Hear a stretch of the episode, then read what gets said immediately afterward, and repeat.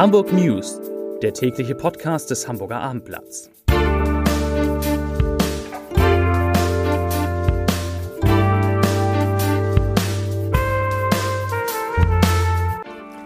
Herzlich willkommen. Mein Name ist Lars Heider und heute geht es um die Entscheidung des Corona-Gipfels in Berlin, die Hamburg, anders als andere Nordländer, komplett übernimmt. Weitere Themen. Die Vergabe der Impftermine in den Messehallen könnte verändert werden. Die A7 wird 79 Stunden lang gesperrt und die Hamburg Feuerwehr twittert wie noch nie. Dazu gleich mehr. Zunächst aber die drei meistgelesenen Themen und Texte auf abendblatt.de. Auf Platz 3 zwei Personen bei Verkehrsunfall auf der A7 verletzt. Auf Platz 2 welche Rolle spielt Klaus-Michael Kühne im HSV-Machtkampf? Und auf Platz 1 live Peter Schenscher informiert über weitere Corona-Maßnahmen. Das waren die Top 3 auf abendblatt.de. Anders als in Schleswig-Holstein oder Niedersachsen soll es in Hamburg mit Ausnahme der Friseure, die ab dem 1. März wieder arbeiten dürfen, keine weiteren Öffnungsschritte geben. Blumenläden, Gartencenter und Zoos bleiben geschlossen. Weitere Lockerungen seien nicht das Gebot der Stunde, dafür sei der Zeitpunkt noch nicht gekommen, erklärte Hamburgs erster Bürgermeister Peter Schenscher heute auf der Landespressekonferenz. Bis zu den Frühjahrsferien wird daher auch im Kita- und Schulbereich nichts geändert. Sein Gefühl sage ihm, dass wir in Hamburg vorsichtig sein müssen, so der Bürgermeister. Sollte allerdings bereits vor Ende des aktuellen Lockdowns, das jetzt für den 7. März geplant ist, eine Inzidenz von unter 35 Neuinfektionen je 100.000 Einwohner in sieben Tagen erreicht werden, dann, so der Bürgermeister, könne man schon früher über Lockerungen beraten. Allerdings müsste diese Inzidenz, diese 35er Inzidenz mehrere Tage anhalten, bevor es wirklich Öffnungsschritte geben könne. Beim Präsidenten der Handwerkskammer sorgte die alleinige Öffnung von Friseurbetrieben für Unmut und zwar, weil er die Ungleichbehandlung von Friseuren und Kosmetikerinnen nicht versteht. Die Handwerkskammer fragt, wieso darf das Kosmetikhandwerk wieder nicht öffnen, Friseurbetriebe aber schon. Die Kammer geht davon aus, dass der Senat weiß, dass Friseure und Kosmetiker gemeinsam Teil der Öffnungsstrategie sein müssen und hofft und fordert eindringlich einen eigenen Hamburger Weg, der es auch den rund 1200 handwerklichen Kosmetikbetrieben erlaubt, vom 1. März an wieder zu öffnen. Hamburg prüft, ob die Impfberechtigten künftig nach Alter gestaffelt zur Impfung in den Messehallen eingeladen werden. Der Hintergrund, die vom Bundesgesundheitsministerium jüngst überarbeitete Verordnung ermöglicht die Bildung solcher Untergruppen innerhalb der priorisiert zu Impfenden. In dem Text heißt es, ich zitiere, Personen können getrennt nach Geburtsjahrgängen, beginnen mit den ältesten Jahrgängen, zeitversetzt zur Schutzimpfung eingeladen werden. Zitat Ende. Für die jetzt bereits laufende Impfung der Menschen mit höchster Priorität, das sind die 80-Jährigen und älter, kommt allerdings laut Hamburger Senat eine Bildung von Untergruppen nicht mehr in Frage. Hier sei bereits durch die Jahrgänge geimpft worden. Eine neue Einteilung mache deshalb keinen Sinn. Geprüft wird aber, ob die noch sehr viel größere Prioritätsgruppe 2 entsprechend portioniert werden sollte, also nach Jahrgängen. In dieser zweiten Phase der Impfung sind diejenigen aufgerufen, die 70 bis 79 Jahre alt sind und hinzu kommt eine große Zahl von Menschen mit gesundheitlichen Einschränkungen. Zu den Zahlen. Heute sind in Hamburg 194 neue Corona-Infektionen gemeldet worden. Am vergangenen Donnerstag waren es 225 und somit sinkt der Inzidenzwert im Vergleich zum Vortag wieder etwas ab und liegt nun bei 66,8 Neuinfektionen pro 100.000 Einwohner in den vergangenen sieben Tagen. Vor einer Woche, vor einer Woche hatte dieser Wert noch bei 74,2 gelegen. Das war's zu Corona für heute. Die anderen Themen. Nach umfangreichen Vorarbeiten an der A7 soll in, Kur in Kürze der Bau des Lärmschutztunnels Altona offiziell beginnen. Der erste Spatenschicht für das 2,2 Kilometer lange Bauwerk werde am 12. März erfolgen. Das hat Verkehrssenator Agnes Tjax heute gesagt. Die Bauzeit soll acht Jahre betragen. Der sechsspurige Verkehr auf der R7 soll während der Bauarbeiten aufrechterhalten bleiben. Allerdings wird die Autobahn zwischen dem Dreieck Hamburg Nordwest und Hamburg Heimfeld vom 18. bis zum 23. März voll gesperrt. Während der insgesamt 79-stündigen Sperrung sollen drei Brücken halbseitig abgerissen werden. Die Fertigstellung der ersten Tunnelröhre ist für 2025 geplant, eher am Ende des Jahres. Von da an soll der gesamte Autobahnverkehr unter dem Betondeckel verschwinden. In Hamburg ist erneut ein Mann tot auf der Straße aufgefunden worden. Nach Angaben des Vereins Leben im Abseits soll es sich um einen Obdachlosen handeln. Laut Polizei ist die Identität noch nicht geklärt und auch die genaue Todesursache steht noch nicht fest. In Hamburg sind in diesem Winter bislang zwölf Obdachlose gestorben.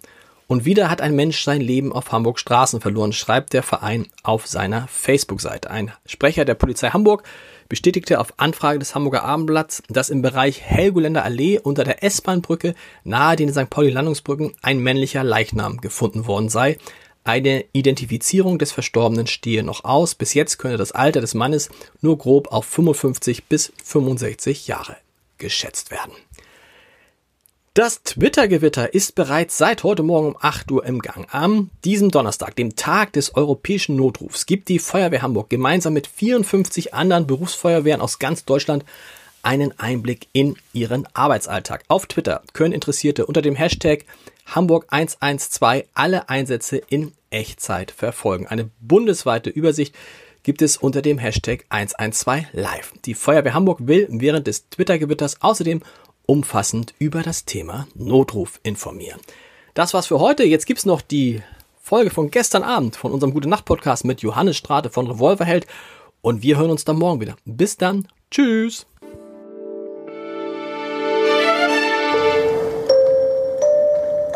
Herzlich willkommen zum Gute Nacht Podcast vom Hamburger Abendblatt.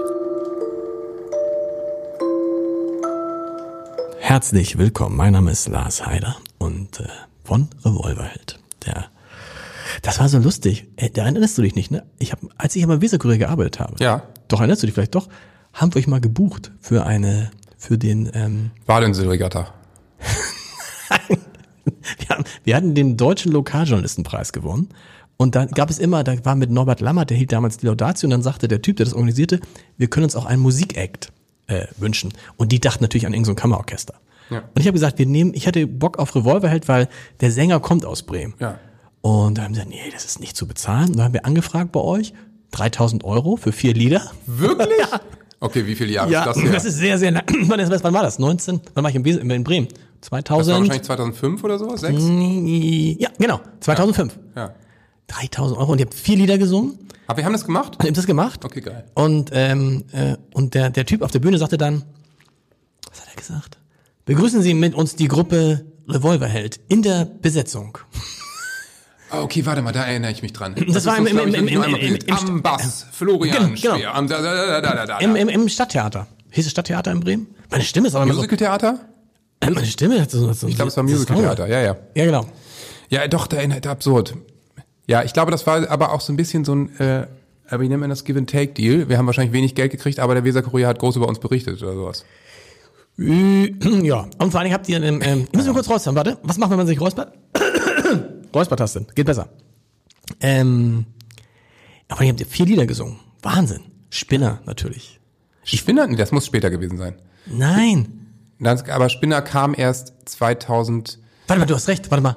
raus. Nee, wir Nee, haben nicht wir, 2005, wir haben die du hast Welt, recht. Welt steht still das vielleicht gemacht. Habt ihr, aber ihr habt, ihr habt auch Spinner gesungen, weil diese Verleihung war, ist ja klar. Ich, ja- ich, bin, 2007? ich bin ja vom Weserkurier zum Abendblatt gegangen. Vom Abendblatt bin ich seit zehn Jahren, also 2011, 2009, 2010. Vielleicht. Mein In dem Gott. drin. Dann habt ihr uns aber günstig geschossen. Oder der Preis stimmt nicht. Doch, doch, doch, doch. Oder vielleicht stimmt es auch nicht, vielleicht waren es auch 30.000. Vielleicht.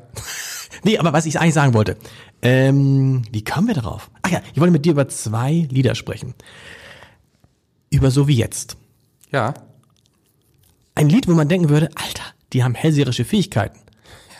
Oder? Weil es ist rausgekommen, also die, die Zeile ist, so wie jetzt wird's nie wieder sein. Passt natürlich äh, auf Ist und- vieles. ne? und ist- passt auf Ist vieles. so ein bisschen wie ein Horoskop, was für alle geschrieben wurde. Ähm, du eigentlich, das Horoskope, das, äh, darf man das sagen? Dass das irgendwelche Algorithmen machen, dass da nichts hintersteht, gar nichts? Ist dir das bewusst? Äh, ich habe mich, ich beschäftige mich wirklich so gut wie gar nicht mit Horoskopen. Sehr gut. Mm, Aber ich, ich gehe mal davon aus, dass ihr im Abendblatt auch Horoskope abdruckt. Und die sind halt komplett ausgedacht. Also, so, ne? Ja. Gut, jetzt handelst du dir doch aber irgendwie auch Ärger Nö, ein, ist oder? bekannt, aber es ist einfach bekannt. Man muss natürlich aufpassen, weil das ein Algorithmus macht. Irgendwie, ähm, und neulich hatten wir mal irgendwie äh, Schütze. Ähm, genießen Sie die Zeit in großen Mengen. Gut, da muss man natürlich doch noch, da muss schon mal jemand drüber lesen. Nochmal, ne? drum- also, Ja. äh, was soll ich sagen? Aber dieses Lied, so wie jetzt, wird es nie wieder sein. ja. Ähm, es, es ist rausgekommen, absurd, am irgendwann März 2020. Und ich habe es aufgeschrieben, Nee. warte. Nee, nee. Nee, nee. Nee, nee. Das Video nicht? Nee, das ist 2019 Äh, rausgekommen. no, no, ist 19 noch? Ja. Aber Ende 19. Wieso kommt mir das? Ich habe so Video- gedacht, das Video ist es nicht. Aber du musst Meine es wissen, März- du hast es gesungen. März, nee, nee, nee. Nee? Das gab, also wir haben ja- im März 2019 auf Tour. Und ähm, da sind wir schon mit dem Song als Intro auf die Bühne gegangen. Okay. Oh Gott. Aber das Video kommt mir. Warte, Also, warte mal, warte, wann, wann, wann, wann waren wir auf Tour? Ja. Dö, dö, dö, dö, dö. Nee, es kann schon sein, dass wir da noch mit einem anderen Song auf die Bühne gegangen sind. Vielleicht, vielleicht kam es in der Tat irgendwie. wir machen Faktencheck. Wir- Ich Herbst rufe ich ruf, 2019. ich Ich ruf würd- Frank Plasberg an. Es hat auf jeden Fall nichts mit Corona zu tun, aber es passte dann natürlich Ja. in die Corona-Zeit und ist dann wahrscheinlich, wahrscheinlich deshalb extrem viel gespielt worden, ne, oder? Das, ja, lief das im Corona-Jahr jetzt noch viel im Radio? Ja, kann schon noch sein, dass das da mit reinlief. Ja. Ähm, ja, verrückt manchmal, ne? Also ich meine, kurz vorm Tsunami damals hat Juli den Song Die perfekte Welle rausgebracht. Das war ja auch ziemlich pervers. Lief dann erst gut und dann gar nicht mehr. Ähm, äh, manchmal gibt es natürlich so Sachen. Wird es, wird es Corona-Lieder von euch geben, also Lieder mit Corona-Bezug? Habt ihr schon welche gemacht? Nee. Nee. Also ich, ich bin überhaupt kein Fan von diesem, ah, es ist alles so eine schwere Zeit und äh, wir, wir schaffen das schon irgendwie und sowas. Es gibt natürlich immer Textzeilen, die du auf alles umlegen kannst. Ne? Das ist natürlich, das, das passt natürlich so. Und das, äh, ich meine, wir haben auch einen Song jetzt rausgebracht, der hieß alles, also die Ze- Zeile war, alles wird irgendwie leichter Ja. und nix wurde leichter. Nix. Trotzdem hat der Song fu- funktioniert, weil die Leute sich offensichtlich gewünscht haben, dass es leichter wird. Hatte aber auch mit Corona nichts zu tun. Ähm, aber ich, ich brauche jetzt nicht noch jemanden im Radio, der mir, der mir weinerlich dann noch erzählt, wie scheiße alles gerade ist, weil das weiß ich auch selber. Weil viele vermuten ja, ich hatte neulich äh, Kirsten Beue, die äh, Schriftstellerin, zu Gast und dann hatte ich auch ja, Johannes Oerding. Viele vermuten, dass jetzt eine Welle an Corona-Kultur Ja, geben es wird. gibt auch sicher viele, die das machen werden. Genau, aber ihr nicht. Wir Das ich nicht dazu. Ich finde das einfach auch, also wirklich bescheuert, muss Ja. ich sagen. Man will es ja dann auch, wenn es vorbei ist, vergessen. Ja, also ich meine, Wenn es mal lieber immer- irgendwie ein paar Aufbruchssongs fürs neue Jahr, aber auch die, es wird keinen direkten Corona-Bezug geben. Also das Wort Virus wirst bei uns in keinem Song hören. Vielen Dank. Gute Nacht. Weitere Podcasts vom Hamburger Abendblatt finden Sie auf abendblatt.de slash podcast.